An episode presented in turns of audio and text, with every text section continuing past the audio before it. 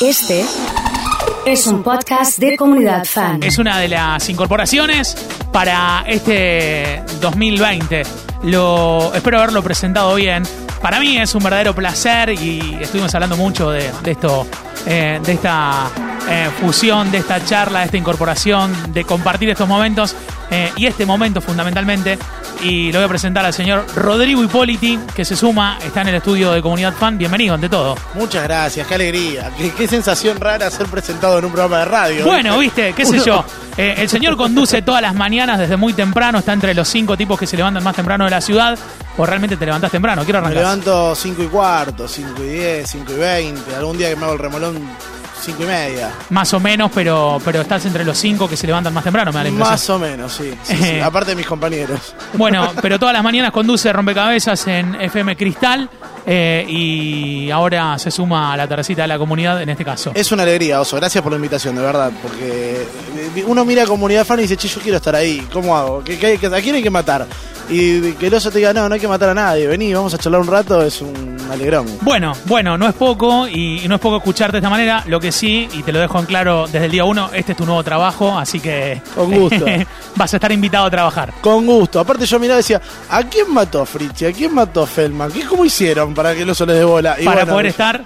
Terminé siendo uno de los bendecidos. Bueno, eh, llegan algunos mensajes. Carla, por ejemplo, dice: Yo escucho Rompe antes de escuchar la mañana de la comunidad, por ejemplo. Eh, Qué grande, bueno, un así a que Carla. está bueno esto de cruzar, cruzar audiencia. Está bueno eso. El motivo que te sumás tiene que ver eh, con una faceta periodística. Nos conocemos de, de compartir otros, otros lugares en común, eh, mañanas, tardes, eh, espacios, eh, y siempre hablamos de, de tratar de generar algún contenido y de, y de hacerlo de esa manera eh, en la comunidad. Sé que estuviste leyendo, mirando un poco y que venís con algo puntual para, para charlar en la tarde de hoy. Claro, porque uno tiene ciertos criterios a la hora de trabajar las noticias y, sabe con qué comulga y con qué no, y con qué se puede encontrar y con qué no.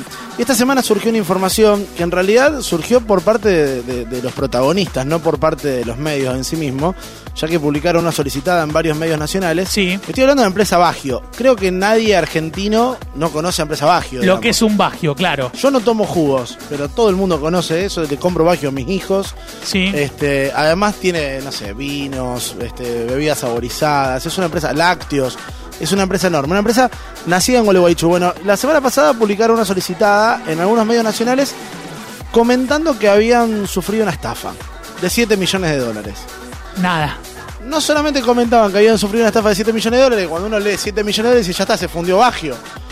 Al ratito de la solicitada explicaban que en realidad esto no revertía tanta importancia en, en cuanto a montos porque la empresa exporta a 72 países y realmente es muy fuerte económicamente y que no tiene mayores inconvenientes, le da laburo a más de 2.000 personas, tiene distintas unidades de negocio y que no importaba la plata, sino que lo que importaba era el cómo había pasado esto. Había pasado a través de phishing. Phishing es una técnica de engaño. Este, para aquellos cibernautas la tienen mucho más clara que yo, yo soy bastante análogo, pero básicamente te hacen una especie de cuento del tío digital. Ajá. Por mail, por redes, por WhatsApp, por distintos lugares. La cuestión es que eso terminó demostrando una trama familiar complejísima y ahí es donde a mí me empieza a parecer muy interesante esto porque vos decís, a ver, son cuatro hermanos los dueños de Bagio. En realidad tres porque una le vendió su parte, su 25% a otro hermano. Obviamente que los cuatro heredaron de su papá y su mamá. Eso te iba a preguntar si son hijos de y a partir de eso se convierten Claro. en los administradores, dueños o lo que sea. En realidad había un don Pablo Bagio que estaba casado con una señora. Mira, Empezaron a hacer jugo y terminó en esto. No se sabe cómo. Este señor Bagio muere en 2005. La heredera, su esposa y sus hijos. Su esposa dice, bueno, ok, vamos a distribuir las acciones entre todos ustedes, pero el poder de la compañía me lo quedo yo. bien. Se hizo un usufructo, se quedó con el poder de la compañía, la señora se pone grande y en un momento dice, bueno, vamos a hacer una cosa mejor, porque no se llevaban bien los hijos. Marta le vende a tal hermano, yo le doy mi parte a tal otro hermano y quedan los dos hermanos, dos hermanos 50 y 50, pero uno administra la empresa y el otro lo mira desde la calle. Sí, pero ¿cómo? Hay olor a problema, hay olor a problema. los quilombos. Aparentemente, hay uno de los hermanos, el que está afuera, no el que está adentro, Sí. habría orquestado las medidas a través de hackers para poder conseguir que se afanen estos 7 millones de dólares. Lo que pasó fue que le llegó un correo a una tesorera de la compañía teóricamente por parte de su jefe, el director de la empresa, diciéndole tenés que transferir estos 7 millones de dólares de determinadas maneras, de determinadas cuentas de exterior, por pago de distintos proveedores y demás. Hasta acá los que están escuchando y tomando nota y que están tratando de definir qué estudiar en un futuro, la opción de programador es la carrera Es- que va. Es impecable. Digamos, yo no puedo creer que alguien pueda hacer algo así, digamos. Ya el solo hecho, a mí me cuesta mandar un mail, imagínate hackearlo. Bueno, Yo imagínate. no leo los adjuntos, me cuesta descargarlo, no entiendo cuál es la carpeta. tengo información de hacker que dice que hackear un mail es una boludez. ¿sabés Ay, cómo ¿qué? te lo hackeo? Así te dicen. Hay tutoriales, inclusive. Si uno busca en YouTube, pasa que. Esa es otra cosa que pasa. Si vos te metes en YouTube a, a buscar un tutorial al respecto, capaz que te cae un SWAT en el patio de tu casa porque vos estabas mirando eso. ¿no? Aproximadamente. Como el que le, ¿cómo se arma una bomba? No leas esas cosas. Eh, igualmente eh, me da intriga si uno armó y el otro padeció el ataque, cómo continúa esta relación entre hermanos y cómo continúa eh, la historia Bagio. Bueno, está todo muy mal. Se presentaron denuncias formales. Hay un fiscal que estaba de vacaciones en la costa, un fiscal de Gualeguaychú, porque la empresa estaba emplazada en Gualeguaychú. La empresa tiene tres nodos importantes: Gualeguaychú, Mendoza, donde tienen los viñedos, porque también hacen vino, y Buenos Aires. Pero la familia de Gualeguaychú, la empresa madre está en Gualeguaychú y la denuncia se hace en Gualeguaychú. Entonces la comisaría queda enfrente del cordón industrial donde está emplazada la cosa. El presidente de la compañía se cruzó, hizo la denuncia, y no dijo, che, fue mi hermano, pero dijo, esto es un quilombo bárbaro. Se volvió un fiscal de turno. Le abro la puerta y vengan a investigar. Se volvió un fiscal de turno desde la costa, dice, yo no sé, dice, esto tiene cabos sueltos por todos lados, no sé si tiene que ver con la hermana que estaba fuera de la empresa, no sé si el denunciante es también el, el que se hizo un autorrobo para estafarlo a su propio hermano. Claro, claro. El hermano que está fuera solamente cobra de los balances, eso es un lío bárbaro, donde se están peleando por un montón de millones, inexplicable cómo con, con tanto para repartir se pelean igual, bueno, la gente se pelea igual. A mí me trajo a colación una historia que es muy, muy particular, que poca gente conoce. Por ahí los que son de nuestra generación lo hayan escuchado nombrar, los más chicos no. De un cantante rosarino llamado Marco Antonio Denis. Marco Antonio Denis lo escuché nombrar, pero no sé quién carajo es. Era un señor de unos 65 años, rosarino, que se autopublicitaba y, y autoproducía eventos cantando. Mirá. Entonces agarraba y decía, se iba por un teatro de la ciudad y decía, bueno, ¿qué fecha tenés disponible este año? Esta. Ah, mira qué lindo. 11 de febrero. 11 de febrero. Se hacía grabar pistas, pagaba publicidad en todos los medios, con vía pública, con radio. Si estaba comunidad fan, decía quiero comunidad fan. El tipo cantaba unos boleros fantásticos. Cantaba bastante bien, pero no, no era un cantante de carrera, sino que en realidad su gran negocio de toda la vida era tener una salina. Así como suena. El tipo tenía una empresa llamada Sala Austral. Mega millonario. El tipo tenía el berretín de cantar y no quería cantar más en casa con los amigos cuando nos juntamos a comer, como lo podemos hacer nosotros. El tipo quería cantar Y quería tener una carrera de cantante. y la pegó. Le empezó a caer mejor. La gente empezó. Aparte, se puso Marco Antonio Denis. En realidad, el tipo se llamaba Helio y tenía otro apellido. Se puso Marco Antonio Denis para que lo Marco confundan. Antonio Denis, viste así. Para Claro, que lo confundan con. Solís. Y, Ah, y digamos, con- claro, hizo una- formó un nombre y apellido con. Es buenísimo. Bueno, la, la historia no podía ser mejor. Un tipo que sabía autorregalar. Como Ricardo Ford se regaló su carrera artística de grande. Claro. Este flaco hizo lo mismo. Le iba bárbaro. En un momento había ya trascendido, había estado en, en el Gran Rex, hizo noches en Buenos Aires, le iba muy bien. Empezó a tener respeto a sus colegas. De hecho, en las promos de, de sus espectáculos en radio y en tele, se, man- se hacía mandar saludos por otros cantantes. En un momento, en el mejor momento de su carrera, lo trajo Manzanero a cantar con él. Entonces en la promo era, ay Marco Antonio, estoy tan feliz de estar cantando contigo. Él decía, ay, por favor, Manzanero, no Muchas sé, gracias No por me digas algo así, es que estoy muy feliz, ¿cómo no voy a estar claro. feliz? Se, venía, se volvía con 100 Bueno, lucas pero es la de Ford la que vos contás que él eh, producía sus, sus espectáculos y decía, bueno, el mejor coreógrafo tráemelo para que eh, le dé baile a mis bailarines. Y- Y, empiezo a contratar gente y también te empezás a encontrar con que decís, bueno, no está tan lejos de ser lo que es otro cantante, quizás con más condiciones, pero a lo mejor en la parte de gestión era muy bueno. Absolutamente. La historia en, un momento se complica, vos decís, acá nada malo puede pasar, esto es fantástico, el tipo tiene resuelta su vida, es grande, está disfrutando de lo que hace, está cumpliendo, está haciendo realidad un sueño, digamos, ¿no? Poder cantar ante miles de personas que lo quieran. La calle estaba empapelada con su cara, un viejito divino, muy simpático. ¿Qué pasó? Se enamoró. Tenía dos hijos varones, se separa, se enamora. Bueno, al principio había algunas diferencias entre sus hijos y la pareja actual. Un día el señor se va a México con su novia, no me acuerdo si a Cancún, estaba en la pileta, se descompensó y dicho en criollo, la quedó.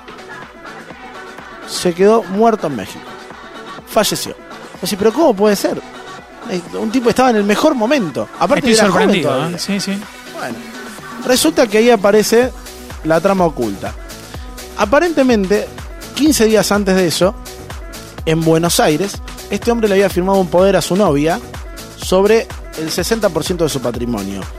El patrimonio del hombre, imagínate, para poder contratar un teatro y cantar vos y que no te importe si pagan entrada, el tipo tenía propiedades en otros países. Sí, no le empresas, afectaba esto, todo. se divertía con, con lo que era generar una carrera artística, lo que invierte una discográfica en un, en un cantante o en una estrella. Para él era nada. Claro. Decía, vendo dos paquetitos de sal y me hago la carrera. Bueno, resulta que los hijos empezaron a sospechar y dice, pero ¿cómo que se murió? Papá estaba chiche bombón de salud, hacía deporte, estaba bárbaro, impecable, comía sin sal a pesar de que tenemos salina. No, esto acá hay algo raro, acá hay algo raro. Empezaron a notar actitudes raras en, su madrastra. ¿Qué hacemos con la herencia? Bueno, yo tengo un poder, dice ella, esto es mío. No es como que es tuyo, nuestro, somos los hijos, vos sos la novia. No, que papá me lo dejó. Bueno, los muchachos empiezan a preocupar, empiezan a investigar, hacen una denuncia, empiezan a investigar las causas de la muerte de- del padre. No se puede comprobar al día de hoy si lo mataron o se murió solo. Lo que sí comprobaron es que el día que teóricamente firmó el poder en Buenos Aires, el hombre estaba en Rosario, por lo cual imposible. No puede firmar algo en Buenos Aires estando en Rosario. Bien. Entonces aparentemente la señora se dedicó a estafar a los herederos y como que había un plan macabro. Bien. Estos muchachos elevan la situación a la enésima potencia y la llevan a fondo. Empiezan a denunciarla, empiezan a ir para atrás con acciones que había tomado la mujer sobre la empresa, sobre bienes y demás. La cosa toma un tinte policial aún más grave. Un día el señor, uno de los hijos, salía de su casa, le balean el auto. Pero ¿cómo si, digamos, no me quisieron robar? Tengo un trabajo normal, no tengo conflicto, Qué no le debo extraño, guita a nadie. qué extraño. Resulta que la madrastra era parienta de un sicario famoso de Rosario que ya no está más, ah, está preso en este momento. Y aparentemente mandaba a su sobrino a ocuparse de estos chicos para amedrentarlo. Dicho esto, se empezó a crear diferencia entre los dos hermanos, igual que los de Bagio. Porque no se ponían de acuerdo si la mujer era estafadora o no. Había uno que tenía una consideración por la novia de su papá fallecido. La cuestión es que la empresa está al borde de cerrar, los muchachos están muy peleados, no se sabe si la mujer era la mala o no de la película.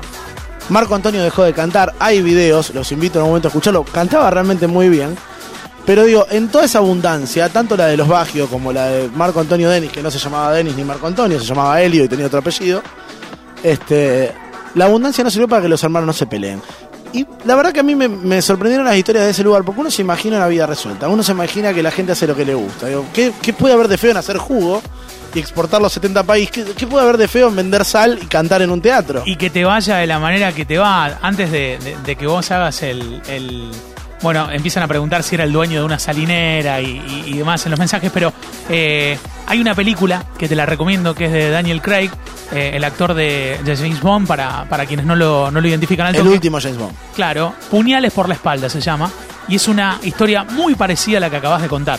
Alerta spoiler, eh, disculpen ustedes, pero eh, tienen que comprobarla. Justamente Daniel Craig hace el investigador que lleva adelante un poco eh, la resolución de este caso y cuenta de qué manera se da esto. Pero eh, me gusta esta, esta sección porque la idea es tomar un, un caso actual y, y rememorar algún caso que nos haga acordar. Estoy pensando si le vamos a poner esto me hace acordar a. eh, Podría ser, ¿por qué no? eh, Pero se parece más a un, viste, a, a un personaje de, de Capuzoto, de Cacho, a esta mina le dicen, viste que. Claro.